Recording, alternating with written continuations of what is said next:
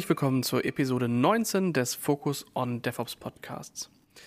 Wir werden uns heute einem ganzen Sammelsurium an Themen äh, widmen. Zum einen ähm, haben wir eben Gäste dabei, beziehungsweise einen Gast der Firma Dynatrace. Ähm, und das bedeutet, wir werden ähm, ein bisschen dem äh, Fokus auf APM legen äh, und Monitoring-Aspekte uns angucken. Und auf der anderen Seite ist da auch so das ein oder andere, was wir im Bereich CICD ansprechen werden. Dementsprechend, ähm, hallo an unsere Gäste. Hallo Andreas, schön, dass du da bist. Servus, grüß dich. Man hört es vermutlich schon vom Dialekt, dass ich aus einer anderen Ecke komme, wo man Deutsch spricht und nicht da, wo ihr zu Hause seid. Ich habe gestern Abend drüber nachgedacht, ich mache es jetzt wie eine Nachrichtenkorrespondenz, uns ist Auslandsbesuch zugeschaltet. genau. Aber hoffentlich braucht man keine Subtitles, dass man, damit man mich versteht. Nein, ich denke, du bist ja doch äh, durchaus auch etwas häufiger äh, im ganzen Dachmarkt unterwegs. Dementsprechend, äh, das, ich finde, du bist sehr gut zu verstehen. Das kriegen wir hin. Dankeschön. Andreas, was machst du bei deiner Trace? Das ist eine gute Frage. Äh, es gibt unterschiedliche Arten, das zu erklären, was ich mache. Was mir am meisten gefällt, ist eigentlich das, dass ich versuche, eine Fanbase von Dynatrace aufzubauen. Das mhm. heißt, äh, ich bin selbst äh, outward-facing, das heißt, ich bin selbsternannter DevOps-Activist. Und was heißt das? Ja, ich bin schon so lange dabei, dass ich mir schon selbst Titel geben darf. Aber im Ernst, ich bin ein Evangelist, ähm, nach außen technischer Evangelist. Das heißt, wie kann man jetzt die Produkte, die wir als Dynatrace anbieten, sinnvoll einsetzen? Ich spreche sehr viel mit Developern, mit DevOps-Engineers, mit SREs und versuche denen zu erklären, dass man mit Observability, in dem Markt bewegen wir uns, nicht nur schöne Dashboards zaubern kann, die zwar schön aussehen, aber vielleicht nicht viele wissen, was wirklich draufsteht. Mhm. Ähm, und wie kann man eigentlich diese Observability-Daten sinnvoll verwenden im kompletten Entwicklungsprozess. Und dort geht es sehr viel um Automatisierung natürlich und das ist auch eines der Themen, die wir heute nochmal genauer durchbesprechen. Wie bist du da hingekommen oder was war so dein Fokus, bevor du das gemacht hast? Ah, das ist eine gute Frage. Ich habe, ich weiß nicht, wie es bei euch in Deutschland ist, aber in Österreich, wir haben das Konzept von einer HTL, einer höhertechnischen Lehranstalt. Das ist quasi noch, äh, wenn man 14 Jahre ist in Österreich, kann man sich entscheiden, was macht man. Ein normales mhm. Gymnasium und dann macht man halt Uni. Man kann auch sagen, ähm, wie heißt das bei euch? Äh, bei uns sagt man Lehrberuf. Azubi ja, bei uns Ausbildung quasi. Genau. Und die, die dritte Möglichkeit ist eine HTL, ist eine höhertechnische Lehranstalt. Das ist quasi ein, eine höhere Schule, aber mit einem sehr spezifischen Fokus. Und mhm. mein Fokus war damals, äh, es hat sich genannt EDV und Organisation, das heißt äh, elektronische Datenverarbeitung und da war auch ein bisschen Business äh, dabei. Das war eine fünfjährige Ausbildung, von 14 bis damals mit 18 habe ich maturiert, also Abitur gemacht. Und ich bin damals, das war 98, bin ich fertig geworden und das war natürlich kurz vor dem Jahr 2000 Boom. Da sind schon vor der Schule gestanden mit den Karrierebusse, kann mich noch erinnern, und haben dort alles abgeworben, was halt irgendwer aus der Schule, was irgendwann mal ein, irgendwer jemals eine Zeile Code geschrieben hat, wollten es haben. Ja? ja. Und das heißt, eigentlich war es ein sehr interessanter Zeitpunkt, deswegen bin ich dann gleich ins Arbeitsleben eingestiegen, damals noch im, bei einer lokalen Firma hier äh, in Linz, äh, bei der Fabersoft war ich dann zwei Jahre, kennt man vielleicht auch im deutschsprachigen Bereich, die sind im E-Government und im CRM-Bereich mhm. tätig. Nach zwei Jahren habe ich dann gewechselt zur Firma, damals hat sie geheißen Segway, ähm, war ein eigentlich Unternehmen, was in Österreich gegründet worden ist, dann aber von Amerikanern aufgekauft hat sich zum Thema Last- und Performance-Testing haben wir dort Tools gebaut. Mhm. Und ich habe dort als Tester angefangen. Das war dort Standard, dass man, wenn man als Ingenieur anfangen will, man als Tester anfangen muss einmal, damit man das Produkt selbst kennenlernt. Ja, sehr, ist auch eine gute gut. Erziehung, ehrlich gesagt. Ne? Also die Leute erstmal durch alles durchlassen, damit man auch gar nicht irgendwie sagt, ja, das machen die Tester, das ist uns doch egal. Ganz genau. Ja, ja. Na, und das war super. Und ich habe dort relativ schnell mitbekommen, dass ich auch ähm, sehr gern vor Leuten stehe und Leuten beibringe, wie man Tools verwendet. Mhm. Und da bin ich dann acht Jahre gewesen, habe dort Performance Engineering gemacht, mit vielen unserer Kunden Lasttests gemacht, wobei ich erzähle immer eine Geschichte, das war nämlich mein erster Auslandseinsatz in Deutschland. und da hat es geheißen, jetzt kommt der, der Silk Performer Experte aus Linz und jetzt machen wir mal einen Performance-Test für 100.000 Concurrent Virtual User auf einem neuen System. Mhm. Das ganze, mein ganzer Auftrag hat genau 30 Minuten gedauert, weil das erste, was ich immer gemacht habe, ich habe meinen Browser aufgemacht, habe die Webseite geladen und dann habe ich, ich zeige es jetzt, man sieht es jetzt natürlich im Podcast nicht, aber ja. mein Magic Load Testing Tool, das war mein Zeigefinger und habe die F5-Taste im Browser sehr oft gedrückt. Ja. Und das hat das System zum Crashen gebracht. Und dann habe ich gesagt, ich glaube, wir brauchen jetzt keine Woche mehr 100.000 User Load testen, sondern ihr habt andere Probleme zu lösen. genau. Und das heißt, Performance war immer sehr toll für mich, weil es sehr spannend ist, äh, wo, wo Sachen schieflaufen können. Ja. Ich habe sehr viel gelernt, vor allem von meinen Mentoren, die möchte ich ganz kurz erklären, weil ich glaube, es ist für jeden mhm. wichtig, einen Mentor zu haben. Für mich waren es damals bei der Segway zwei Leute, das war der Ernst Ambichel, das ist äh, quasi unser Architekt war das damals, ist jetzt auch bei der Dynatrace, Chief Software mhm. Architekt mhm. und der Didi Strasser, das war, meine, das war mein erster Chef eigentlich bei der Segway, jetzt auch bei der Dynatrace. Der hat mir sehr viel beigebracht zum Thema Quality Engineering. Und mhm. den beiden bin ich voll dankbar, dass sie mir die Option gegeben haben. Genau, ja. Das war mir so das Segway. Und ist dann Poland worden, mittlerweile sind es Microfocus oder HP. Und dann nach acht Jahren bei dem bin ich dann 2008, am 1. April, zur Dynatrace gewechselt. Okay. Genau. Ja, das ist ja auch schon äh, eine ganze Weile her und dementsprechend ja. ähm, hast du da ja sicherlich auch einiges äh, halt durchgemacht. Aber finde ich gut. Äh, ist auch interessant mal zu sehen, wie ihr das da in Österreich so mit der ähm, mit Ausbildung und so macht, weil also mhm. 14, da sind wir halt irgendwie noch voll in der Schule drin und gar nicht so mit so einem technischen Fokus. Da hängt es dann eher von der Schule ab, ob es da überhaupt irgendwie Angebote gibt. Also von daher schon cool äh, mal zu sehen, wie andere das so tun. Genau, es ist natürlich interessant, man muss sagen, mit 14 sich zu entscheiden, welche Berufsbahn man ein, einschlägt, ist mhm. ja sehr schwer, ja, wie du sagst. Und ich glaube, wir waren 36 Schüler damals in der ersten Klasse. Es haben dann, ich glaube, 18 maturiert. Ja. ja. und von diesen 18 sind vermutlich nur die Hälfte in der IT geblieben. Also das ist mhm. natürlich schon sehr viel, die dann sich anders entschieden haben. Aber für jene, die das, für das die richtige Entscheidung war, für mich definitiv war das toll. Ja, klar. Cool. Ja, dann bist du nicht, äh, auch nicht der einzige Gast, der heute mit dabei ist. Äh, unter anderem auch ähm, mal wieder mit dabei der Michael. Hi. Hi, Enrico. Michael, du und APM und Dynatrace. Wie kriegen wir da eigentlich äh, eine Schleife dran? Ja, ich muss, muss ich auch ein bisschen, bisschen, bisschen ausholen, ähm, weil ich mehrere Sichtweisen auf das Thema Monitoring allgemein habe und halt auch, wie ich dann eben jetzt zu dem Punkt gekommen bin, wo ich das Ganze halt auch wirklich nutze. Ähm, ich habe von, von früher die Sichtweise Monitoring aus der grundsätzlichen ja, Server-Applikationsadministration. Also was mache ich halt einfach, wenn irgendwie was langsam ist, wo muss ich nachgucken? Äh, wie, wie sammle ich mir meine Informationen, damit äh, ja die Telefone nicht, äh, nicht, nicht glühen äh, und man halt auch wieder weiterarbeiten kann und da entsprechend Zeit einspart und ähm, dann halt jetzt äh, aus der Softwareentwicklungsbrille beziehungsweise Softwareentwicklung und CACD, also der ganze DevOps-Kontext, den man halt so hat, ähm, wo es halt einfach nicht mehr darum geht, äh, ja, ich gucke jetzt hier auf dem Server und da sehe ich halt, da ist jetzt irgendwie was blöd, sondern ich muss auf unter Umständen 50 Servern gucken oder in weiß ich nicht wie vielen Containern und, und in Services und ähm, ja, was mache ich, wenn eine Software ausgeliefert ist und so weiter und so fort. Also die, die, die modernen Internetprobleme, die man halt so hat. äh, genau, und ähm, ja, also Infrastrukturbrille, Softwareentwicklungsbrille und ähm, ja, Dynatrace nutze ich halt äh, äh, einfach sehr, sehr gerne, um mir da halt eben möglichst, möglichst schnell und effizient meine Informationen äh, ja nicht, nicht suchen zu müssen, sondern zusammen sammeln zu lassen. Genau. Andreas, für diejenigen, die noch nie was von Dynatrace äh, gehört haben, kannst du in äh, zwei bis fünf Sätzen zusammenfassen, was das ist und ähm, äh, wie sich das einordnet? Mhm. Also jetzt ist er 2021 und dank dem kompletten Hype Richtung Observability und Open Telemetry, was Gott sei Dank gut dazu beigetragen hat, dass die Welt versteht, wie wichtig es ist, Daten nicht nur zu sammeln, sondern auch dementsprechend zu analysieren. Genau in diesem Bereich spielen wir. Nur wir sind von der Dynatrace, ich bin 14 Jahre jetzt fast dabei, die Firma selbst gibt 16 Jahre.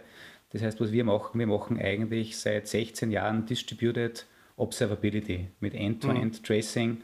Und der Vorteil ist, ich glaube, Michael, das ist auch, was du sehr schön gesagt hast, die Daten zusammentragen.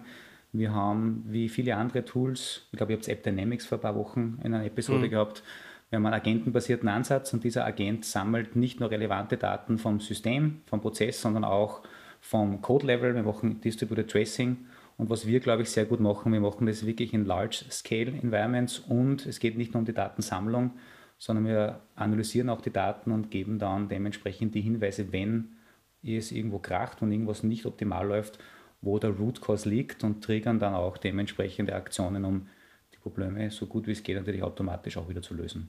Aber mhm. wir sind im Thema Observability, wir nennen es äh, Software Intelligence Platform, also wir packen quasi unsere Intelligenz, die wir über die Jahre aufgebaut haben, noch über die Daten drüber, die wir sammeln. Ich finde den, den Ansatz da, äh, da sehr spannend dran und habe das auch jetzt schon, schon mehrere Jahre lang mitverfolgt, was da halt so geht und wie das halt so geht. Ähm, und ich habe so das Gefühl, dass mit all dem, was da so an, ähm, naja, ich sag mal, der Entwicklung der letzten zehn Jahre in der Anwendungsentwicklung, der Use Case für das, was ihr da tut, immer und immer und immer größer wird. Also, wo man vorher halt gesagt hat, okay, es gibt hier irgendwie drei Backend-Systeme, zwei Frontend-Systeme und da steht hinten noch ein Datenbank-Cluster. So sah mhm. das ja vor zehn Jahren eigentlich immer aus und auch heute gibt es mhm. noch viele, ähm, die halt auf, auf, ja, diese klassischen Architekturen halt setzen. Ähm, und ich meine, da habt ihr dann ja schon, ich sag mal, Sinn gemacht aus, äh, aus den Performance-Daten, die ihr aus den einzelnen ähm, System rauskriegt und dann halt nicht auf Systemebene, sondern von vornherein auf Applikationsebene das halt zu machen. Ne? Das ist so ähm, das, was ja immer so der, das, das Key-Ding war. Und jetzt gibt es natürlich auch ganz viele, äh, die, äh, ich sag mal, vor zehn Jahren noch einfach gesagt haben, komm, hier ist ein Server, da läuft die Datenbank irgendwie mit drauf und das ist alles gar nicht so distributed und dafür ist das jetzt gar nicht so der Killer-Use-Case für quasi alles. Aber spätestens äh, mit der Entwicklung von Microservices und dem, was halt DevOps passiert, ist es halt per se und ganz automatisiert ähm, einfach distributed mhm. und damit ähm, haben wir da ein ganz neues äh, Problem. Ne? Genau. Und ich würde jetzt nicht nur sagen Microservices, sondern sagen wir eher Shared Services und Shared Service oder Shared Ressourcen. Ich glaube, mhm. das ist das große Problem. Ja, wir laufen alle auf gescherter Infrastruktur. Und heute läuft eine Anwendung, morgen laufen fünf und im nächsten Monat laufen 50 Anwendungen drauf. Und wenn man dann eigentlich nicht mehr sieht, wo eigentlich wer wie auf Ressourcen und Services zugreift, dann weiß man eigentlich gar nicht mehr, wo man zum Optimieren anfangen muss. Weil wenn die Datenbank auf einmal übergeht oder langsam wird, ja, wen gebe ich denn dann die Schuld? Den mhm. Datenbankadministrator, das ist das Einfachste. Oder eigentlich vielleicht dem Anwendungsentwickler, der halt von mir aus einen Fehler gemacht hat, wie auf die Daten zugreift, weil er halt irgendein Framework verwendet, das zwar generisch super funktioniert, aber in seinem Use Case einfach zu viele Datenbankabfragen macht auf die Datenbank. Ja. Michael, wie war das bei dir so? Ich meine, ähm, ich glaube mich zu erinnern, dass du in beiden äh, Feldern unterwegs warst. Also bestimmt auch mal an dem einen oder anderen Monolithen rumgeschraubt hast, aber heute mhm. eher so äh, Microservices entwickelst. Was würdest du sagen, sind aus deiner Sicht die, die größten Unterschiede, die da eigentlich so auftauchen, die so die Entwicklung der letzten Jahre so ähm, äh, ja, beeinflussen? Mhm. Ja, also der, der größte Unterschied ist, glaube ich, der, ähm, ja, vor ein paar Jahren musste man halt einfach, äh, wenn man denn die Software entwickelt hat, äh, sich einfach Gedanken darüber machen, was für Informationen möchte ich denn jetzt in irgendeiner Form schreiben, wo möchte ich das hinschreiben ähm, und wo wie macht das halt auch irgendwie Sinn, da irgendwie Informationen rauszubekommen. Ähm, und wenn man bestimmte Sachen halt irgendwie, äh, weiß nicht, wie im Code gelockt hat, ähm, irgendwo hingeschrieben hat, ähm, ja, man muss halt immer die ganze Zeit Bescheid wissen. Ne? Das mhm. möchte ich haben, das muss gelockt werden. Ähm, das bringt mir was und, und, und jemand, der halt eben dieses Wissen nicht hatte, hatte unglaubliche Probleme, das zu verstehen. Und im Grunde genommen konnte man, weiß ich nicht, 20 Leute wahrscheinlich einstellen, die sich nur damit beschäftigen, einfach nur irgendwelche äh, Code Traces zu schreiben bzw. Äh, zu loggen. Und ähm, ja, dann kam halt irgendwie die, halt eben dieser, dieser, dieser Umschwung und so das erste Mal, dass ich halt eben mit APM zu tun hatte ähm, und halt einfach gemerkt habe, ja, okay, ich installiere das halt und dann kriege ich halt einfach schon so eine riesige Sammlung von Informationen, wo ich mich normalerweise jetzt ein paar Wochen hätte hinsetzen müssen, um die zu schreiben. Und vielleicht muss ich da nochmal an ein, zwei Stellschrauben irgendwie tweaken, aber weil, weil halt vielleicht doch noch irgendwas nicht so zu 100% zu mir passt, aber es passt halt eigentlich schon so zu 90% zu mir. Hm. Und ja, diesen ganzen, es ist halt alles, diese, dieser ganze aktive Part ist halt irgendwie ich will nicht sagen weg, aber halt viel weniger geworden. Es ist halt eher eben, ja, man, man entwickelt und bekommt dabei schon die Informationen halt ja, vorausgewertet. Ja. Hm. Andreas, was sind da eigentlich so, so ich sag mal, äh, über die, also ich meine, du hast ja wirklich viele Kunden gesehen und ähm, ich finde halt meistens, wenn man in verschiedenen Umfeldern unterwegs ist, dann kann man meistens äh, Probleme in bestimmte Kategorien runterbrechen und sagen, ja, ähm, meistens im E-Commerce gibt es irgendwie genau diese Stelle, äh, die besonders fragil ist und da legen wir jetzt mal unseren Finger drauf. Ähm, was sind so aus deiner Sicht so die häufigsten Probleme, die da eigentlich auftreten und warum ähm, ja, das halt relevant ist, da ein bisschen tiefer reinzugucken? Mhm. Da möchte ich kurz vorher ausholen, wo ich nämlich meine Use Case alle her habe. Das ist mir vorher noch eingefallen, das möchte ich noch loswerden. Vor Gerne. Ungefähr acht Jahren war das, glaube ich, acht oder zehn Jahren, habe ich ein Programm gestartet, das hat sich genannt Share Your Pure Path. Also für mhm. die Zuhörer, der Pure Path ist quasi unsere Distributed Trace Technologie. Das, das macht man seit, seit, seit es die Firma gibt. Und diesen Pure Path kann man exportieren oder hat man exportieren können mit unserem vorherigen Generationsprodukt. Und wie der Michael schon sagt, es werden ja sehr viele Daten automatisiert gesammelt, nur ist natürlich nicht jeder ein Experte, dann aus den Daten schlau zu werden. Vor allem vor zehn mhm. Jahren haben wir noch sehr wenig Automatismen gehabt in der Datenanalyse. Ich als Produktexperte war natürlich schon relativ gut dran. Ich wusste, ich klicke hier, dann sehe ich mir Daten-Hotspots an, ich klicke hier, dann sehe ich mir andere Hotspots an. Jetzt habe ich dieses Programm gegründet vor ungefähr acht bis zehn Jahren und ich habe, glaube ich, über die Laufzeit des Programms, das waren sechs oder sieben Jahre, ich glaube fünf oder 600 User gehabt, die, wir, die mir dann quasi ihre Daten geschickt haben. Ich mhm. habe mir das angesehen, habe dann Screenshots gemacht, wie ich das, durch das Produkt durchklicke, um genau auf die Root Cause zu kommen. Habe ja. das als PowerPoint zurückgeschickt und als Benefit für mich habe ich zwei Sachen gehabt. Ich habe meistens einen Blogpost drüber geschrieben. Ja. Quasi, welches Problempattern habe ich denn schon wieder gefunden? Und das zweite ist, wir haben auch diese Top-Problem-Patterns und wie ich es analysiere, auch ins Produkt automatisiert reingenommen. Ja. ja. Und jetzt zu der Frage, gibt es in irgendwelchen äh, speziellen Industries spezielle Problempatterns? Das Nummer 1 Problempattern, das hat jeder und das sehe ich egal, sei es im Insurance-Bereich oder im E-Commerce, das ist zu viele Daten anfordern in einer sehr ineffizienten Art und Weise, diese dann in Memory repräsentieren, sehr kostspielig übers Memory durchiterieren, dadurch High Garbage Collection verursachen. Und das ist eigentlich das Nummer eins Problem. Es geht nicht um Datenbank-Access. Und das Interessante ist, das Problem geht leider nicht weg. Ja, ich schreibe seit zehn Jahren drüber. Und letzte Woche habe ich einen neuen Blog geschrieben, das war das Ministry of Interior von Katar, also, die, also die, das Innenministerium von Katar, die haben sehr viele äh, E-Commerce-Services oder Online, nicht E-Commerce, sondern Online-Services für hauptsächlich mhm. Immigration. Und der Blogpost geht eh die hoffentlich bald raus, dann kann man es auch nachlesen. Aber die haben aufgrund von Covid ähm, die Sign-ups für, für quasi, sie nennen es, also Leute, die Katarianer sind, die aber dann im Ausland wohnen, ähm, damit die wieder zurück ins Land kommen, müssen sie sich für ein Visa applyen. Ja? Vor allem, dass mhm. die Familien zurückbekommen. Das war jetzt immer, es war jetzt komplett geschlossen wegen Covid. Am 26. Juni ist es aber wieder aufgegangen. Mhm. Und auf einmal haben sie einen kompletten Influx auf Traffic natürlich gehabt und auch High CPU. Und die haben, zuerst haben sie geglaubt, das ist eine Denial-of-Service-Attacke. Mit deiner Adresse sind sie draufgekommen, da werden pro Visa-Antrag 128 Kilobyte an JSON aus dem Mainframe rausgelogen, äh, rausgeladen. Äh, in Memory dann mit einem sehr alten äh, GNX-Library und über XPath wird dann drüber iteriert und das bewirkt dann, dass jeder, jede Application, also quasi jeder Visa-Antrag im Memory mehrere Megabytes an Daten verursacht. Natürlich sind mhm. da jetzt da Tausende an Requests reingekommen mhm. und die haben im Endeffekt die komplette Anwendung zum Exportieren gebracht. Ja. Und eigentlich ist es wieder, wenn man es analysiert, von den 128 Kilobyte Daten waren vermutlich nur 10% relevant für diesen Prozess. Das heißt, zu viele mhm. Daten geladen vom Mainframe noch dazu. Ja. Mhm. Dann mit einer outgedateten XML-Library die einen well-known Performance-Bug gehabt hat, haben sie es analysiert. Jetzt haben sie es, sie haben nur die Library abgedatet, 90% CPU-Ersparnis. Hm. 90%, ja. Und das, das ist, ist das ist schon geil. Nur das, das Interessante ist, das sieht leider oft keiner natürlich. Ja. man sieht es erst dann, wenn die Software vor allem in einem, sagen wir mal, Ausnahmezustand verwendet wird. Ja. Oder halt das ja. erste Mal vielleicht in Production. Ja. Und ja, deswegen kann ich nur sagen, das Problem ist, zu viele Datenanforderungen, mit denen sehr ineffiziente Sachen machen im Application Code. Ich, also ich sag mal so, das ist auch so eine Sache, da wird man ja immer wieder äh, drauf stoßen und jeder neue Entwickler, der fängt halt an, okay, und sagt, ja, ich, ich hole mir jetzt meine Daten und da steht schon irgendwie drin und dann filter ich das und mache das. Äh. Ist schwierig, das, das halt auch äh, von vornherein so beizubringen, dass das wirklich effizient ist. Ne? Genau.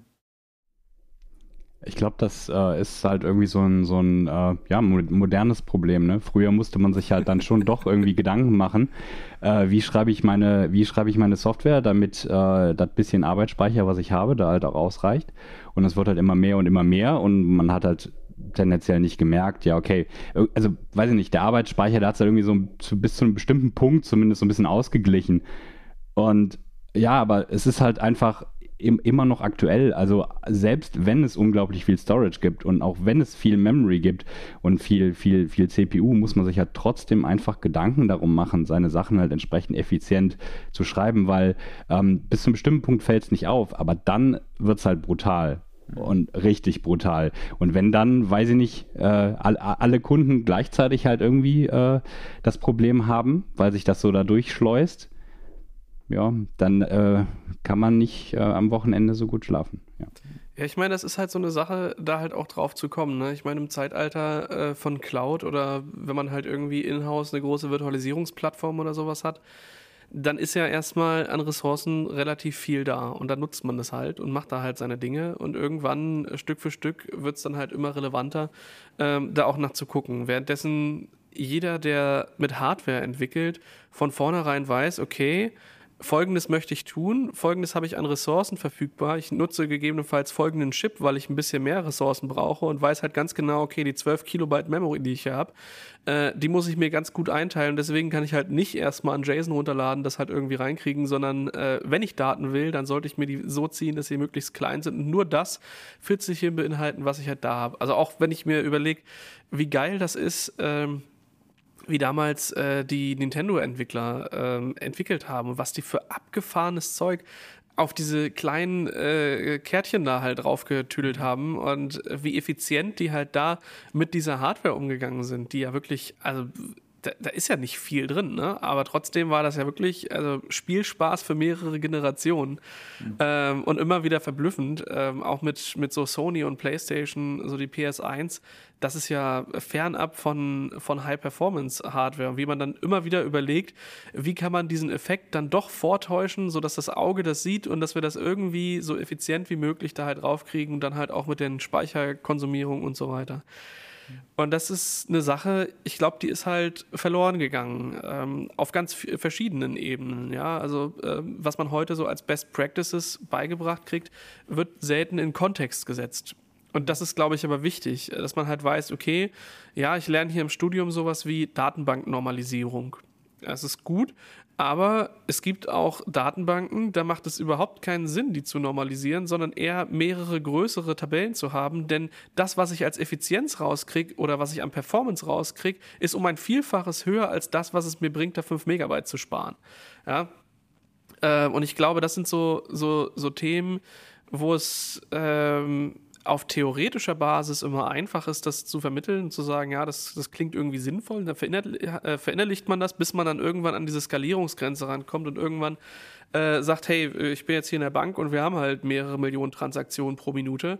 Ähm, und dann kommt man äh, irgendwann da drauf und sagt, ja, äh, Multithreading macht hier irgendwie überhaupt keinen Sinn. Wir sollten eher mehr Rechenleistung auf weniger Cores verteilen und da einen großen Prozess haben, denn der kriegt das bei der Skalierung vielleicht viel besser hin, ähm, als wenn ich hier 20 Rechner äh, laufen lassen will und den Netzwerk-Overhead halt habe. Aber das sind so Sachen, ich glaube, da fehlt manchmal, je nach Dozent oder je nachdem, was man da halt auch für Fokus hat, irgendwo der Praxisbezug und der kommt dann schlussendlich damit, dass man irgendwo sitzt, das irgendwo implementiert und irgendwann merkt, ha, das klappt irgendwie gar nicht. Und dann gibt es hoffentlich äh, gerade in großen Unternehmen halt ähm, ja, ganz normale Testverfahren. Ja, das fängt an beim, äh, beim normalen Software-Tester, der halt sagt, okay, ich mache jetzt hier mal einen Funktionstest, einen Whitebox-Test, einen Blackbox-Test ähm, und lasse das durchlaufen und habe auch Testautomatisierung am Laufen und weiß halt auch, okay, ich gehe mal davon aus, ich habe so höchstens 1000 User concurrent, also sollte ich mit jedem Release einen Test machen, der mal 1500 simuliert, damit ich auch weiß, wo ist denn eigentlich Schluss. Ähm, aber ich denke halt, gerade im Bereich der, der Startups ähm, ist das dann meistens ein nachgelagerter Schritt. Man baut halt so eine Plattform, man bringt das halt raus, dann kommen die ersten 100 Kunden, das läuft irgendwie und äh, wenn dann die Marketingkeule äh, geschwungen wird und das Ding dann halt richtig rausgeht oder richtig global geht, dann denkt man sich halt, oh, äh, wie über mehrere Rechenzentren, mehrere äh, Data Locality Geschichten und äh, mehrere Kontinente, da gibt es auch User, verdammt. Mhm. Aber es ist natürlich sehr schwer, gell, das Problem, weil man will ja auch nicht von vornherein alles Over-Engineering ja, betreiben. Das ist ein äh, extrem schmaler Grad zwischen bringen wir mal Funktionalität raus, schauen wir, ob die Funktionalität gut ankommt und dann überlegen wir uns. Aber natürlich sollte man sich erstens einmal den Weg nicht verbauen, A und B trotzdem Basisfragen ganz am Anfang mal fragen. Ja? Wie zum Beispiel, wie viele User sollte man denn erwarten, welches Datenvolumen erwarten wir grundsätzlich, ja, weil dass ich natürlich auf meiner lokalen Maschine mit ein paar Testdatensätze schnell testen kann, alles funktioniert wunderbar, ist super. Aber es fängt auch oft dann schon bei Kleinigkeiten an, ja, wenn ich mir oft äh, UIs ansehe, die, das sieht man, das ist mit einer Testdatenbank designt worden, aber wenn das erste Mal habe ich 1000 Einträge in einer Liste, dann kommt man drauf, ja, da gibt es keine Filtermöglichkeiten, da gibt es kein gutes Paging, das ja. Laden dauert aber dann exponentiell länger, je mehr Daten daherkommen. Da weiß man das zumindest, also zu deinem Punkt, können die Dozenten alles erklären? Das glaube ich nicht. Ich kann nicht jeden nee. Use Case erklären, aber zumindest kann ja. ich in die Köpfe reinbringen, welche Basisfragen ich eigentlich als Softwareentwickler stellen sollte, bevor ich zum Coden anfange. Ja. ja. Das ist, glaube ich, das Wichtige, was man in die Köpfe reinbringen muss. Und dankenswerterweise gibt es ja mittlerweile sehr viele Tools, die den Entwickler natürlich unterstützen. Also ich glaube, es darf eigentlich keine Ausrede mehr geben, dass irgendein Entwickler sagt, ich kann aber jetzt eigentlich keine Testdaten generieren, keine 10.000 Datensätze. natürlich kann man das. Du kannst ein einfaches Skript verwenden. Oder ich kann ja. keine Last generieren. Das ist auch ein Blödsinn, weil natürlich es gibt Last-Testing-Tools mittlerweile wie Sand am Meer, die alle gratis sind. Ja, ja. ja das stimmt schon. Nee, also da ein wichtiges Thema. Ähm, was ich mir die ganze Zeit immer so denke, ist, ähm, ist das eigentlich für dich ähm, auch manchmal von Nachteil, wenn du halt äh, immer derjenige bist, der dann halt äh, mit der Taschenlampe kommt, Licht ins Dunkel bringt und den Finger drauf zeigt und sagt, hier, da ist euer Problem? Ähm. Ja, das ist interessant, natürlich. Also ich versuche es eher als Vorteil natürlich zu verkaufen, weil ich ihnen sage, ich zeige euch nicht nur, wo das Problem ist, sondern ich versuche euch dann zumindest auch ein bisschen den einen oder anderen Tipp zu geben, wie man das Problem lösen kann. Was oft interessanter ist, ist das, wenn ich ihnen sage, Uh, euer Problem ist, ihr habt zu viele Datenbank-Statements, um einen gewissen Datensatz abzufragen. Und dann die Antwort kommt, ja, das wissen wir schon lange. Und dann sage ich, ja, und wieso macht ihr nichts dagegen? Das ist eher das, was am frustrierendsten ist, wenn ich teilweise dann Sachen finde, wo uns die sagen, das kennen wir schon alles. Dann sage ich, ja, aber das ist euer Top-Problem, dann geht es doch endlich mal an und schiebt es nicht raus. Ja, mhm. aber wir haben ja keine Zeit dafür. Ja, dann frage ich mich, für was habt ihr dann überhaupt Zeit? Ja, ja, wo man dann dazu kommt, dass Performance-Probleme auch manchmal einen, äh, in der Root Cause, ähm, ich sag mal, ich will jetzt nicht sagen schlechtes Management sind, aber eigentlich schlechtes Management von Prioritäten des Teams sind. Ja, wenn man immer, wenn die Schubkarre an Technical Debt immer größer wird, die man vor sich herschiebt, dann ist es halt zwangsläufig irgendwann, dass irgendjemand damit umfällt und nicht mehr weiterkommt. Genau. Das muss man im, im Auge behalten. Genau. Und ich glaube, man muss halt, ich will jetzt gar nicht mehr nur Performance sagen, sondern alles Richtung Performance, Scalability. Ich glaube, da gibt es sehr viele neue, sagen wir mal, Termini äh, dafür. Ja, ähm, ich glaube, man muss einfach nur dem Entwickler Werkzeug zur Verfügung stellen, dass er gar nicht aus kann. Ja? Also, was ich damit meine, ist folgendes: Test-Driven Development ist ja hoffentlich mittlerweile Stand der Dinge. Ja? Eigentlich sollte ich ja keinen Code mehr schreiben, wo ich kein, ich weiß, wir lachen alle, aber es sollte eigentlich so sein. Und da soll es ja nicht nur um die Funktionalität gehen, also die Abprüfung der Funktionalität, sondern eigentlich sollte man das erweitern. Man sollte eigentlich ja Performance-Driven Engineering machen. Und das Schöne, ich weiß jetzt nicht, ähm, wenn ich diesen, diese Quote jetzt zuschreiben kann, aber Performance, ich habe es von einem von meinen Mentoren gelernt, Performance Engineering ist eigentlich die Kunst, die nächste Codezeile des Entwicklers so zu beeinflussen, dass der Code eigentlich schon von vornherein performant ist, weil ich dem Entwickler ständig Feedback gebe, über welchen Performance Impact die letzte Codezeile potenziell hatte. Und wenn man jetzt quasi nicht nur Unit-Tests ausführt für den funktionalen Abcheck, sondern mit jedem Commit zumindest einen kleinen JMeter-Test oder Lowcast oder was auch immer, nur mit zwei virtuellen User, ja, das, das dauert 30 Sekunden und du bekommst sofort Feedback, hey, du hast da Thread Contention. Du hast auf mhm. einmal 50% mehr Memory, die du allokierst.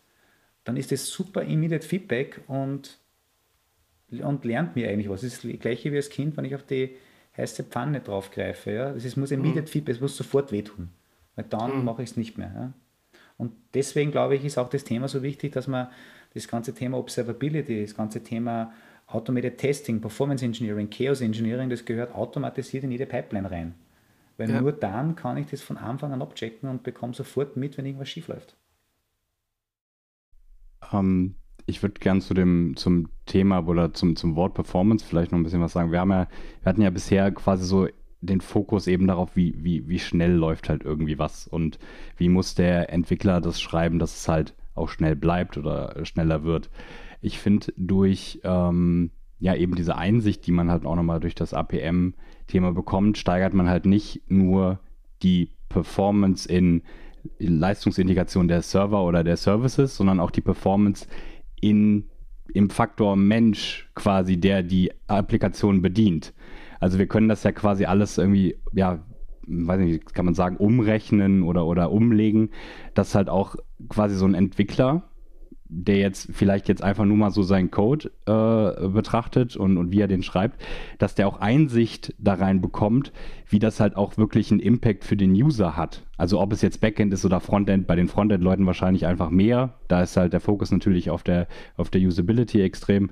Ähm, aber man, man, man löst quasi auch so seinen Blick einfach von dem grundsätzlichen Code und wie schnell läuft er zu okay, wie läuft meine Applikation insgesamt überhaupt und wie wird die halt wahrgenommen? Und das sind halt auch nochmal ein paar Faktoren, die halt einfach, ja, ist halt eine andere Performance nochmal, eine andere, Metrik, die da irgendwie betrachtet werden muss. Und ähm, ich finde, das gehört da auch nochmal auch noch dazu, dass man halt quasi so einfach so Entwickler oder, oder alle Leute in diesem ganzen Kontext einfach nochmal enabled, so diese Rundumsicht wirklich über alles zu bekommen. Ja. Ich glaube auch je größer das Projekt, äh, desto mehr ist man ja auch fokussiert auf eine bestimmte Kernfunktion. Ja, also ähm, irgendjemand baut das Frontend, ich baue das Backend und jemand anderes äh, baut die entsprechenden Datentransformationen in irgendeinem äh, in irgendeiner Message Queue oder solche Dinge. Und am Ende ähm, ist es ja dann doch schon, äh, je größer das Team ist, seltener dass halt einer wirklich alles überblickt. Und da halt wenigstens die Möglichkeit halt auch zu haben, das integriert, getestet äh, und sichtbar zu haben, ist, glaube ich, ganz viel ähm, wert, ja, weil es halt einfach, äh, weil man das Zusammenspiel sonst gar nicht sieht. Ne? Und nur das, was du siehst, kannst du ja auch beeinflussen. Und das ist immer, äh, ich sag mal, mit Standard-Monitoring siehst du halt deine Requests, die da durchgehen, siehst irgendwie, äh, was macht die CPU-Kurve, aber ähm, das sind ja alles, ich sag mal, das ist ein Indikator, aber das ist genauso wie äh, Temperatur messen bei einem Menschen. Äh, Geht es halt potenziell erstmal schlecht, wenn es Richtung 39 oder höher geht. Ähm, aber was genau denn jetzt das Problem da ist, äh, liegt dann, dann doch schon ein bisschen tiefer. Das heißt, äh, das, was wir ähm, in der normalen Welt an Monitoring machen, ist ja schon eher reaktiv mal drauf gucken, was so für Symptome dann sind. Und wenn da mal ein Symptom ist, erstmal hoffen, dass es schnell wieder weggeht und erst dann äh, tiefer graben. Und dann fehlt es halt an den Tools, äh, da wirklich tief reinzugehen und da das Ganze also ganz anders aufzuzäumen und zu sagen, komm, das ist jetzt im Entwicklungsprozess schon drin ist dann schon nochmal eine ganz andere Güte ähm, des Ganzen, wo ich mich dann halt immer frage, okay, ja, man kann viel machen, man kann Chaos Engineering machen und man äh, kann das da alles einbauen und äh, man kann das versuchen irgendwie so nachzubauen, wie das die großen Netflixes, Amazons oder whatever dieser Welt halt machen.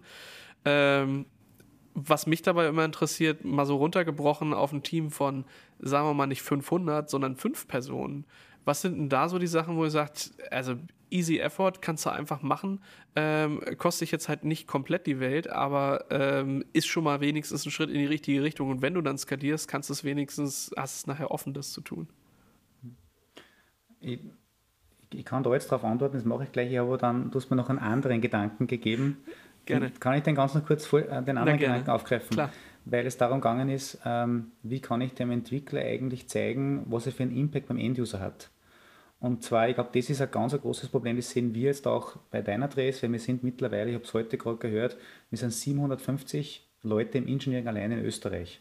Ja. ja.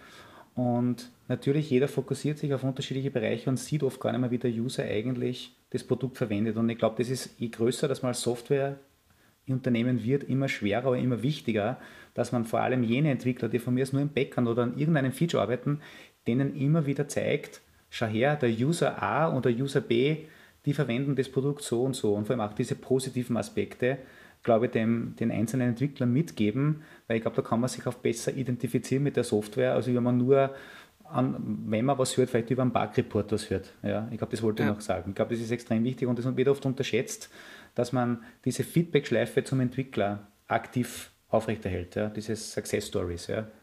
Ja, auch direkter Kontakt. Also ich glaube, es ist immer besser, ähm, auch mal das Telefon in die Hand zu nehmen und auch mal direkt drauf zu gucken und den Gedankengang zu verstehen. Weil wenn ich halt einen Bug-Report schreibe, dann schreibe ich da halt rein, ja, das funktioniert nicht, ich habe Folgendes getan ähm, und schreibe halt nicht rein, eigentlich wollte ich das und das tun, ich weiß aber gar nicht, wie ich mich dem näher, sondern das ist der Pfad, den ich normalerweise gehe, wo man halt manchmal auch vielleicht über was beikommt, wo man sagt, ja, ja, das ist gut, dass du das machst, aber wusstest du schon, wenn du die zwei Klicks extra machst, dann äh, kommst du viel besser und siehst noch viel mehr. Ne? Also da, mhm. dieses direkte Feedback ist schon, äh, ist schon wichtig. Ich glaube halt, gerade in so großen Teams ist man gut dran beraten, wenn man regelmäßig durchwürfelt und Teams neu zusammenbringt und immer wieder auch unterschiedliche Einflüsse reinbringt. Klar äh, bringt das ganz eigene äh, Effizienzprobleme und Reibung mit sich, äh, aber ich glaube, am Ende ist es äh, besser so, als wenn man so komplett eingefahren ist und nur seinen kleinen äh, Mini-Bereich sieht. Ne?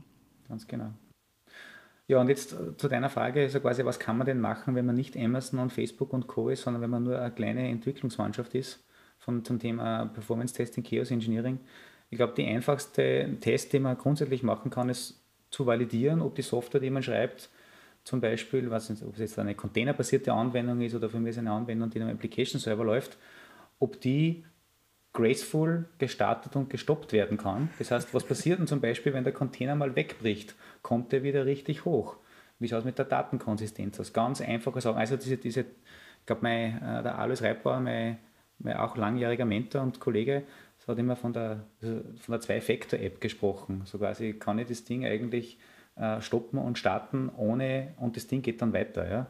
ja? Also ganz, ganz banale Sachen und das kann man äh, relativ einfach testen. Ja? Ein Pod kann ich schnell mal abschießen und ob ich das händisch mache über kubectl delete pod oder ob ich es über ein Chaos Engineering Tool mache, Open Source wie Litmus Chaos, ja. da gibt es alles gratis, das kann man alles machen. Ja? Ein weiterer Punkt, wenn wir vorher ressourcenhungrige äh, Software angesprochen haben, einfach das Setzen von guten Ressourcelimits. Da kann ich mich selbst schon mal sagen, hey, ich, wir bewegen uns in diesem Bereich, weil mit so viel Memory und CPU sollten wir um, sollten wir einen gewissen ja. Durchsatz erreichen. Ja?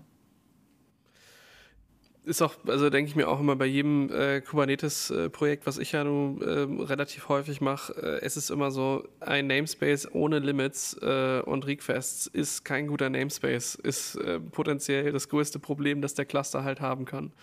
Ja. Ich, ich würde bei den, ja, bei den Benefits für kleinere Teams auch einfach sagen, ich meine, wenn man halt so eine Software direkt einsetzt, man, man, man lernt ja quasi, die Software lernt mit einem, beziehungsweise mit, mit der Software, die man halt schreibt und man selber lernt mit der Software und den, den äh, Ergebnissen, ähm, Metriken, die da so rauskommen. Und so stellt man sich ja quasi auch schon direkt auf, um größer zu werden, wenn man es denn möchte. Also man, man weiß halt quasi von Anfang an Bescheid und man weiß, wo man hingucken muss. Und wenn das dann fünf Leute hinbekommen, dann werden es halt auch 50, 500 Leute hinbekommen, ähm, weil man halt einfach damit wächst quasi. Mhm. Und von daher ist, glaube ich, so der, der, der Einstiegspunkt oder so, der ist, ja, wenn man halt früh mit anfängt, weiß man halt auch einfach schon früh Bescheid, ne? Und kann halt in die richtige Richtung gehen. Ja, was wieder heißt, man muss sich halt mit den Grundsätzen auch befassen und vielleicht äh, einfach sagen, komm, äh, man lernt jetzt halt einfach mal test-driven ähm, was anzufangen, weil man halt sagt, ey, es ist nicht abgeschlossen, bevor der Test nicht da ist und das ist gut so, dass es so ist, weil es einem selbst ja auch eine größere Sicherheit gibt. Ähm, auch, ich glaube auch als einzelne Person, die ein Softwareprodukt schreibt, es wird immer der Tag kommen, wo irgendjemand, also gerade wenn es irgendwie auch im Open-Source-Bereich ist, ja, also man schreibt das irgendwie für sich und denkt sich, ach, ich baue mir das, äh, ich nutze das mal und irgendwann kommt jemand und sagt, ey, äh, genau das, nochmal 20% anders hätte ich auch gerne, ich bringe mich mit ein und mache da halt was.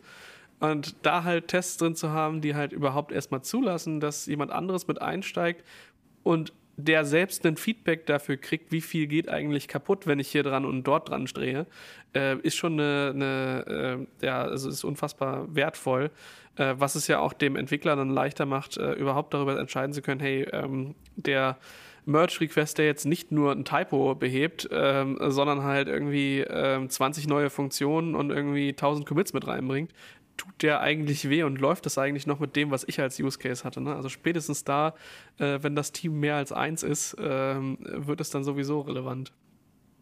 Und ich möchte gar nicht dran denken. Also ihr kennt das ja alle, wenn man äh, wenn man mal sowas geschrieben hat und dann hat man mal das ein Jahr liegen lassen und muss dann mal wieder ran. Ähm, also. ich habe jetzt gerade dasselbe Problem vom Code, das ich kontribuiert habe zum Captain Open Source Projekt. Und das ähm, muss jetzt leider, müssen jetzt Kollegen von mir übernehmen.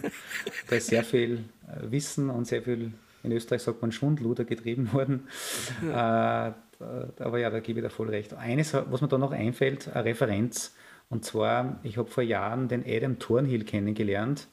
Der hat ein cooles Buch und auch mittlerweile ein Tool geschrieben, uh, Your Code is a Crime Scene. Ah, okay. Das ist ich dachte gerade an The Art of Monitoring, das hat er auch, äh, glaube ich, geschrieben, ne?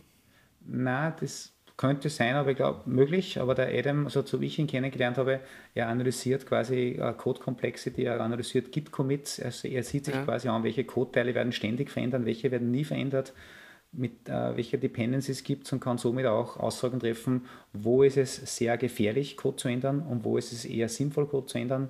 Also your, Code Your Code as a Crime Scene. Wenn man das googelt oder mhm. bingt oder wie immer, dann findet man das, ja. Das ist uh, sehr spannend. Wir packen das in die Shownotes einfach rein. Ja. Das bringt mich zu dem, also ich meine, wir haben jetzt viel über Performance geredet und über die verschiedenen KPIs, die es da halt gibt und die verschiedenen Methodiken und Sachen, die man machen kann, ähm, um sich das Leben am Ende ja doch ein bisschen leichter zu machen. Ähm, was sich halt neben dem, wie wir arbeiten, ähm, verändert und wie Applikationen ausgerollt verändert, äh, ist ja auch eigentlich immer so das Ökosystem drumherum und was da halt passiert. Ähm, und immer dann, wenn wir halt Software entwickeln, dann geht es halt nicht irgendwie, ich baue das und dann committe ich das und dann gehe ich mit einem SSH auf den Server und dann ähm, führe ich da meine Testpunkt-Exe aus. Äh, und danach gehe ich weiter und schiebe das jemanden rüber, der dann äh, mit einem Formular AH38 irgendwie losgeht und äh, die Deployment-Kurbel dreht, sondern das sind ja alles irgendwie automatisierte Systeme. Was wiederum bedeutet, dass die die wir in der Vergangenheit genutzt haben, vielleicht nicht mehr ganz so in die richtige Richtung gehen oder nicht mehr distributed genug sind oder die Ansätze vielleicht noch nicht so adaptiert haben oder halt einfach viel zu komplex geworden sind, weswegen man vielleicht mal wieder zu was kleinerem ähm, spezialisierteren greift als ähm, den riesen Jenkins. Den, also ich liebe dieses Tool und ich hasse es auf die gleiche Art und Weise, weil ähm, ich meine, auf der einen Seite ist man halt mega schnell bei einem Ergebnis, äh, und man ist sehr, sehr flexibel mit allem, was es halt so kann, durch das ganze Plugin-System. Und ich glaube aber auch gleichzeitig ist das die größte Hölle, die da halt sein kann, ähm, dass es einfach mehrere Millionen Plugins gibt, wo man halt jedes Mal überlegen muss, ist das noch gepflegt, ist das nicht mehr gepflegt, gibt es das noch, ähm, macht das noch Sinn, das so zu nutzen? Und dann hat man halt so ein verbasteltes System, was man am besten noch geshared über mehrere Teams verwendet und sitzt dann da in seiner ganz persönlichen Dependency-Hölle und irgendwann mag keiner mehr den Upgrade-Knopf drücken. Und du hast es eben äh, angesprochen. Ähm, das Captain ist ja auch so ein, ähm, so ein Projekt, ähm, was du ja äh, lange schon mitverfolgst, du auch mitbegründet hast. Mhm. Ich war da zumindest, ich war, ich war dabei am Initial am Start. Ja, da gibt es ja noch, irgendwo gibt es sicher Tweets mit Fotos von unserem ursprünglichen Workshop, ja, wo die Idee geboren ist. Ja. Weil die Idee ist ja aus einem, aus einer, es hat sehr wehgetan, etwas zu implementieren sagen wir so. Und deswegen haben wir gesagt, das Problem haben vermutlich nicht nur wir, sondern andere auch. Und deswegen ist dann das Projekt Captain entstanden. Also entstanden ist es so, wir haben äh, anzusprechen, wie wir seit Jahren eigentlich predigen, wie man Dynatrace in den Entwicklungsprozess integrieren sollte. Ja. Eigentlich, wenn man ein CI hat und dann wird deployed, sollte man dem Monitoring-Tool, in unserem Fall Dynatrace, die Information mitgeben, wann deployed wird, wann ein Test ausgeführt wird. Dann sollte man sich Metriken aus Dynatrace wieder rausholen, aufgrund von dem automatisierte Entscheidungen machen, ist es jetzt ein guter Bild oder ein schlechter Bild. Und wir mhm. haben es eigentlich dann versucht, vor drei Jahren war das ungefähr, das Ganze mal mit den beständigen, mit den bestehenden Toolsets zu machen. Und da haben eben auch Jenkins hergenommen und sind dann genauso wie du gerade beschildert hast, draufgekommen, es gibt 10.000 Plugins und man muss trotzdem irgendwie noch sehr viel Code rundherum basteln, um genau das zu erreichen, weil Jenkins natürlich CI toll macht. Aber wenn es in Richtung CED, Multistage CD mit automatischer Integration ins Monitoring, gesagt, es gibt sehr viele Plugins, aber man schreibt da sehr schnell eine Jenkins-Pipeline, die komplexer ist als eigentlich das Microservice, das man gerade deployen will. Ja, ja. Und das ist das Problem. Und vor allem, weil es gibt ja auch diese Verzahnung in einem Jenkins-File, dass der Prozess und das Tooling und teilweise die Konfiguration alles in einem großen File. Ja. Und da haben wir nicht gesagt, ja, wenn es uns schon so wehtut, in einem Workshop so eine quasi Best Practice Pipeline zu schreiben, wie schwer muss es dann sein für Kunden? Und wir haben dann intern auch geschaut bei Dynatrace, wir verwenden auch Jenkins sehr gern intern und haben dann einmal eine Analyse gemacht über Code Duplication über unsere Jenkins Pipelines. Weil meistens, wenn man mal eine, eine Pipeline hat, das ist ja super und dann will das andere Team auch die Pipeline und fünf und zehn und zwanzig weitere und dann wird oft mit Copy-Paste herumgeschustert, wie man so schön sagt. Und wir haben dann draufgekommen, da gibt es ja einen Blogpost dazu auch, dass wir halt High Level of Code Duplication und High Level of Technical Data in unseren Pipelines haben. Und deswegen haben wir gesagt, wie, wie sollte denn eigentlich jetzt der moderner, nicht nur CI, sondern wie sollte eigentlich Modern Automated Delivery and Operations an, aussehen?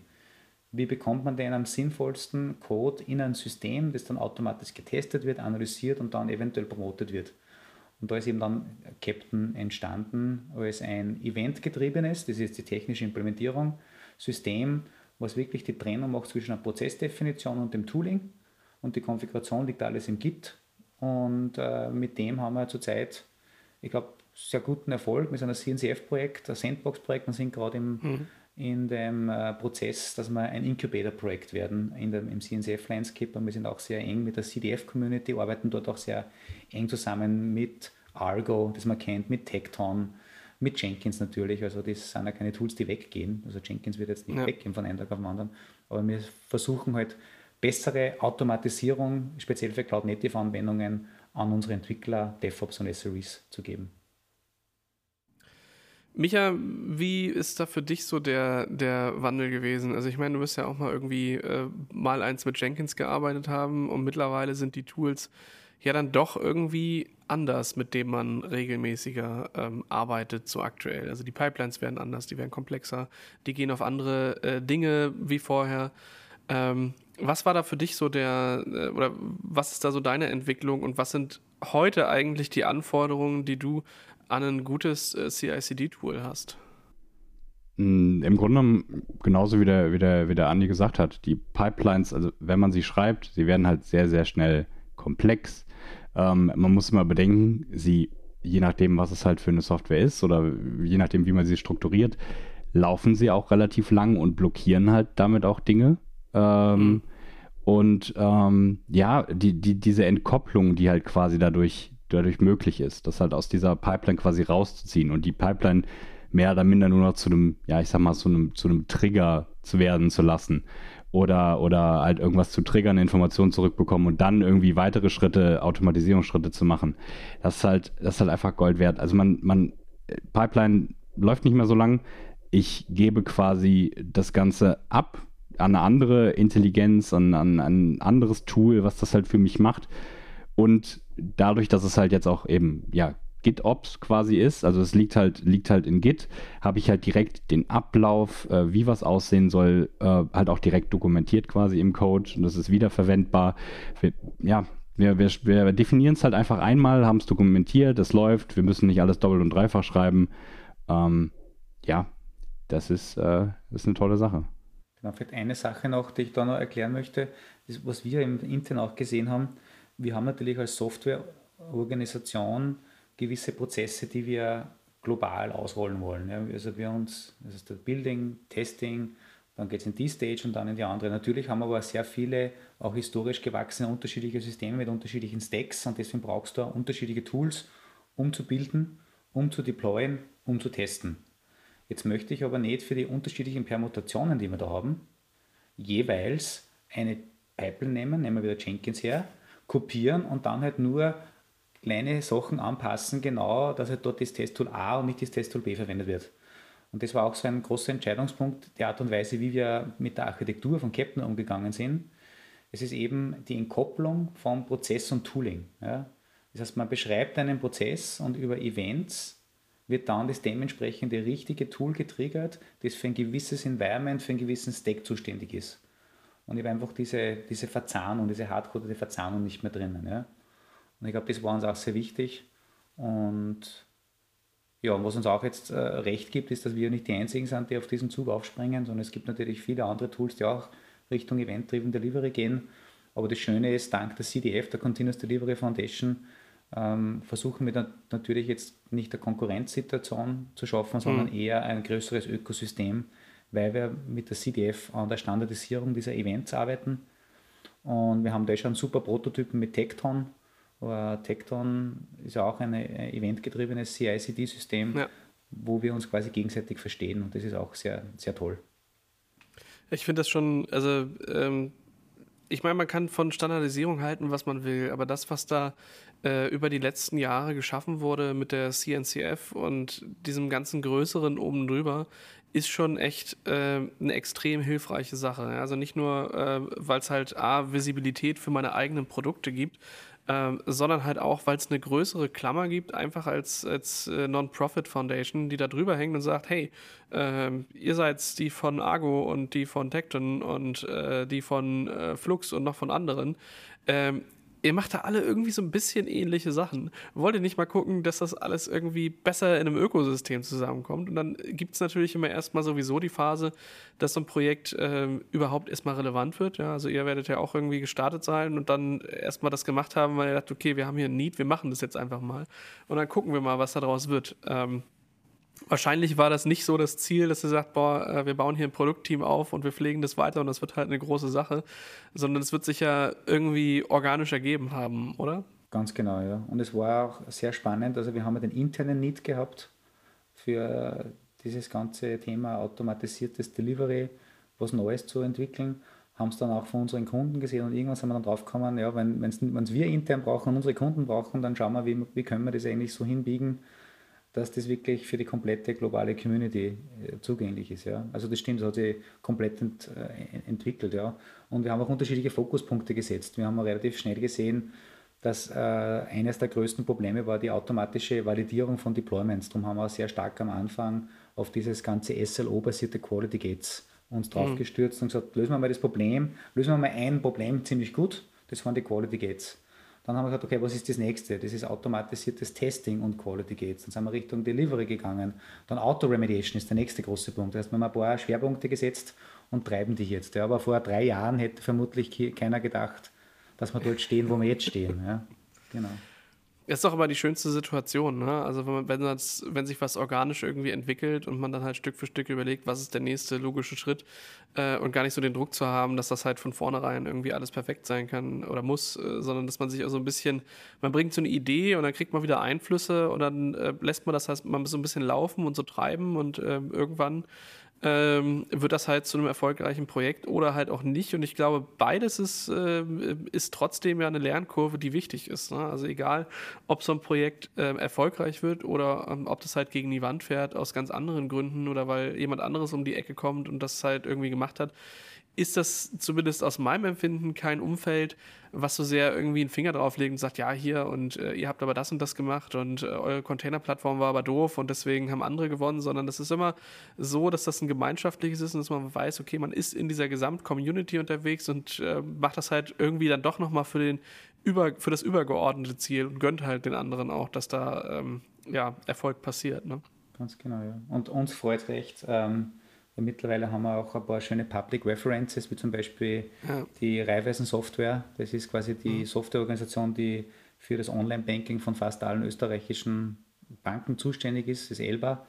Die verwenden jetzt Captain Quality Gates für die Validierung von jeder Release, die rausgeht. Also das, was ich im Handy verwende, die Software, um Banktransaktionen mhm. zu tätigen, weiß ich, ist getestet und evaluiert mit Captain. Das ist schon cool, ja. Und ja, da sind wir recht stolz drauf. Ja, und irgendwann kommt dann dieses Ding, uh, with great force comes great responsibility. Ne? Genau, ja, das ist allerdings wahr, ja. Absolut. Ja, was ich so zum Abschluss immer noch, äh, noch relevant finde, ich meine, äh, hier sind sicherlich einige mit dabei, die die Technologien, über die wir sprechen, schon verwenden. Auf der anderen Seite äh, gibt es äh, garantiert auch den einen oder anderen Hörer, ähm, für den sehr viel davon neu ist. Äh, und deswegen finde ich es immer schön, wenn wir auch so ein bisschen darüber reden, wo findet man eigentlich einen Einstieg? Also sei es jetzt Dynatrace, sei es jetzt Captain, ähm, sei es so dieses äh, Thema Chaos Engineering.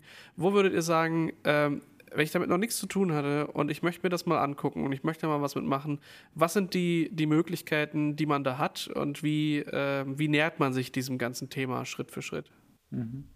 Also es sind jetzt viele Themen, die du angesprochen hast, von, von Observability über Captain und Chaos Engineering. Bei Dynatrace selbst gibt es natürlich die einfachste Möglichkeit, einmal eine Dynatrace Trial sich runterzuladen. Ähm, nicht runterzuladen, sondern registrieren und somit einfach einmal diese Experience zu haben, einen, unseren Agent zu installieren und dann sehen genau, was der Michael am Anfang gemeint hat mit, die Daten werden alle automatisch gesammelt und man sieht, man wird eh durch das Produkt relativ leicht durchgeleitet. Ich selbst habe einen YouTube-Channel, äh, das mhm. nennt sich äh, Online Performance Clinics, äh, das heißt, ich mache seit Jahren YouTube-Content und das erste Video heißt eh, uh, What is Dynatrace and how to get started. Ich glaube, das ist ein gutes mhm. Video zum Einstieg, da sieht man mal, wie es funktioniert. Und vor allem, ich zeige dort auch her auf meinem Laptop, was passiert, wenn ich diesen Agenten auf meinem Laptop installiere und welche Daten habe ich dann zur Verfügung. Das ist einmal das Erste. Das Zweite zum Thema Captain. Also Captain selbst ist ja, wie wir schon erwähnt haben, ein CNCF-Projekt. Das heißt, wir laufen auf Kubernetes. Mhm. Ähm, da gibt es jetzt natürlich viele, die vielleicht mit Kubernetes schon super vertraut sind. Ja, dann nehmt einfach unsere Helm-Charts her und installiert Captain. Geht es auf captain.sh oder geht es auf github.com slash captain slash captain. Ähm, dort findet ihr alles. Es gibt aber natürlich, das haben wir schon gesehen, Kubernetes ist in jeder Munde, aber viele haben trotzdem Berührungsängste, aber das ist einfach nicht easy. Ja? Ja, äh, deswegen gibt es auch bei uns Tutorials, wenn man auf tutorials.captain.sh geht, wo man sich Lightweight äh, Kubernetes-Distributionen installieren lassen kann. Wir verwenden da sehr gern äh, Micro-Kubernetes und K3S vom Rancher. Das hm. heißt, wenn man auf Tutorials geht, da gibt es eines, das nennt sich Captain in a Box. Das verwendet Micro, K3, Micro Kubernetes und das andere nennt sich äh, Captain on K3S. Ja, da installiert er einfach an, auf einer Linux, da braucht man nur eine gewisse Linux-Maschine, Distribution, da funktioniert das super. Und zum Thema Chaos Engineering, da gibt es auch ein, ein, nettes Tutorial, das wir auch auf Tutorials Captain SH haben. Dort hat der Jürgen Etzelsdorfer, mein Kollege, mit den Litmus-Kollegen, also von Litmus Chaos Engineering, von diesem Open Source Tool, äh, ein Tutorial gebaut, wo äh, Software deployed wird, dann wird es getestet und dann wird während der Test läuft auch ein Chaos-Experiment gestartet. Ja.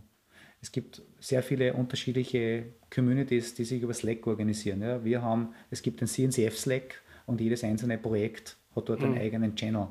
Wir haben einen eigenen Captain Slack.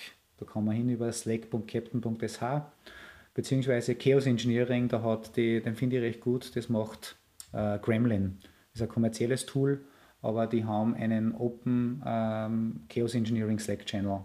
Der ist, der ist, wirklich sehr, äh, sehr gut. Und ja, wahrscheinlich fällen mir noch viele andere Links ein, die ich jetzt aufzählen könnte, aber ich glaube, das ist einmal ein guter Start.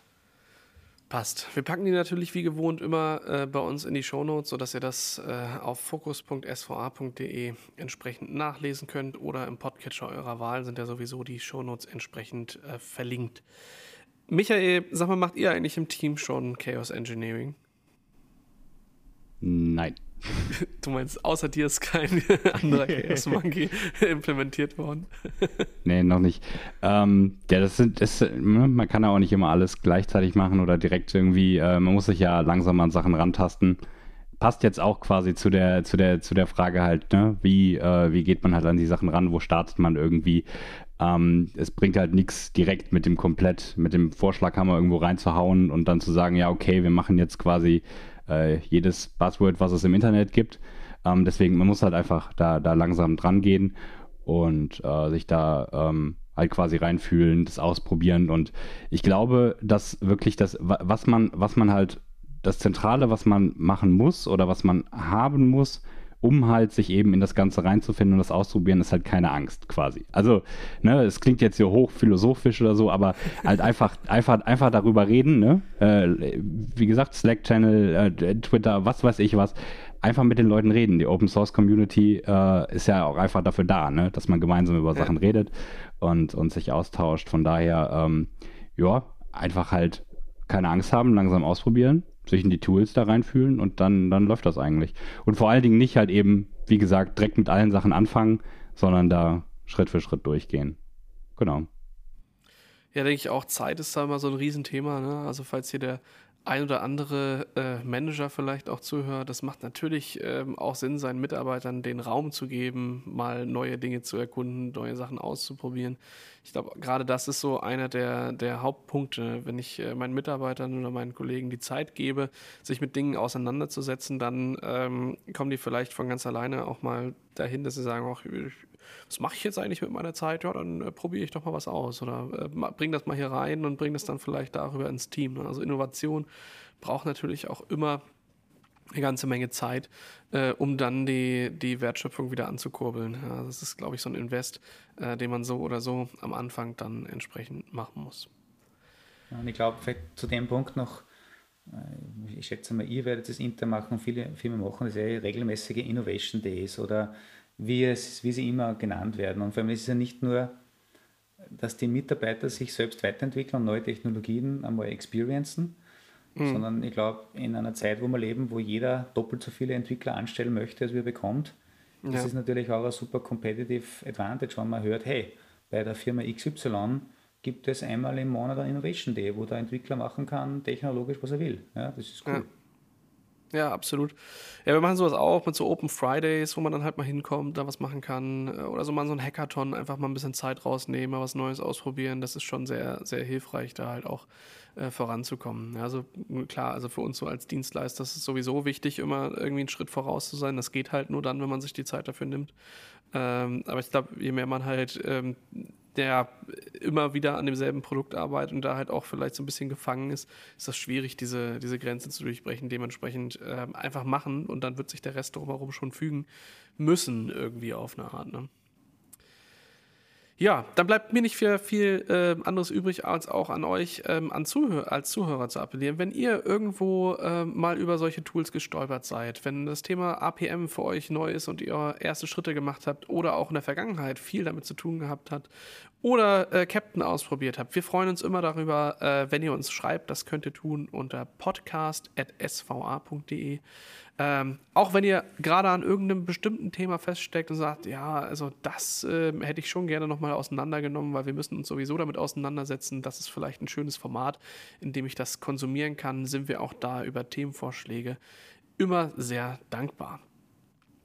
Ja, Andreas, Michael, schön, dass ihr da wart. Schön, dass ihr euch die Zeit genommen habt, dass wir so intensiv über die beiden Themen äh, oder diesen Themenkomplex, was es ja eigentlich ist, sprechen konnten. Hat mir sehr viel Spaß gemacht.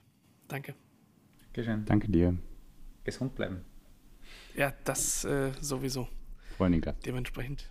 Danke euch. Bis zum nächsten Mal.